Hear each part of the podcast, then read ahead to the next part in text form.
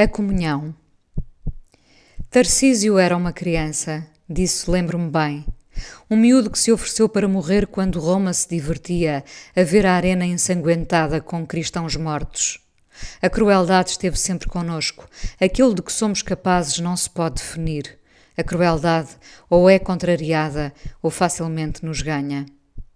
Tarcísio era o protagonista do discurso que me escreveram para ler no púlpito da igreja quando fiz a comunhão solene. Era um símbolo de estoicismo e coragem. Talvez nenhum miúdo em dia de festa tenha prestado atenção ao discurso, mas falava da sua valentia e das catacumbas para onde foi recolhido já morto. Eu tinha nove anos quando fui incumbida de ler as memórias de Tarcísio, mas fiquei doente. Uma hepatite varria o ciclo preparatório e eu fui apanhada na correnteza. Lembro-me de ter saído à noite para festejar o São João com os meus pais.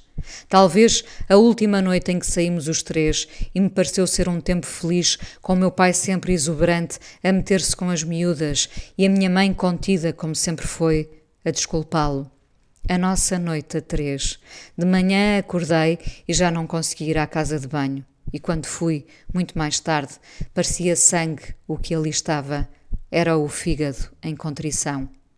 A hepatite apanhou-me fraca e manteve-me ali cativa na minha pequena cama branca de ferro um mês. Quando por fim me levantei, o meu peso não tinha existência quase. Nesse mês vi-me privada de muitos sabores e descobri o prazer de comer coisas que antes não tinham importância nenhuma. Eu esperava com expectativa o momento de poder comer um pedaço de pão com marmelada ou goiabada. Ganhava o dia com isso e com a salada fresca temperada com limão. Na cama branca de ferro sonhei com muitas coisas. Às vezes sonhava que havia de poder comer uma caixa inteira de mil folhas, que em Lisboa se chamam Napoleões.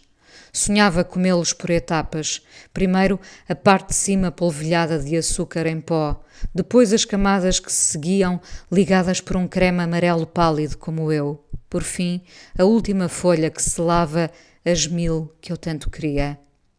Na cama branca de ferro, com uma saúde nada férrea, sonhei com tudo e com Tarcísio.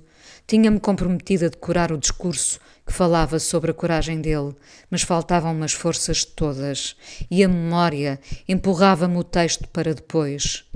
Longo esse discurso sobre o miúdo que a fúria romana trucidara sem compaixão. Quando por fim me levantei já recomposta, voltei para os últimos dias de escola e fui também tocar à campainha do padre para lhe dizer Agora penso que a voz já era esta séria para a idade, que aquele discurso era demasiado longo para uma criança como eu, e ele concordou em reduzi-lo. Quando 40 anos depois olho para uma fotografia que guarda esse dia, vejo-me com um penteado de princesa Leia e mãos abertas num púlpito que expunha a minha magreza e a tentativa de descrever o feito estoico do pequeno Tarcísio. Lembro-me de como o dia foi infeliz os sapatos que eu tinha escolhido, brancos com umas linhas finas pretas, ensanguentavam-me os pés e o calor daquele dia fazia tudo parecer um pesadelo maior do que o mês inteiro de cama. Meu pai tinha-me preparado uma festa com os bolos e os refrigerantes que eu nunca tinha somado na infância toda, e no terraço havia bancos de correr que acolhiam os convidados. Houve um alvoroço porque o meu avô, João Maria, perdeu-se até chegar ali, já com a memória a fintá-lo. Tantas coisas pode contar uma fotografia. Uma fotografia a sério, de papel, levemente tocada pelo tempo e onde se condensa não um dia, mas décadas, uma forma de vida. A minha infância teve poucos dias felizes, não tenho dúvidas. Não sabíamos sequer que podíamos ter mais momentos de prazer. Não sabíamos sequer que se podia construir o prazer sem condenações, sem castigos. Não sabíamos que a vida, afinal, não era só feita de sacrifícios para chegar a algum lado. Também foi. Também chegámos a algum lado. Mas não temem em ver no prazer uma fuga aos vossos deveres e obrigações. A vida tem demasiado valor para não ser admirada, celebrada, partilhada com os outros.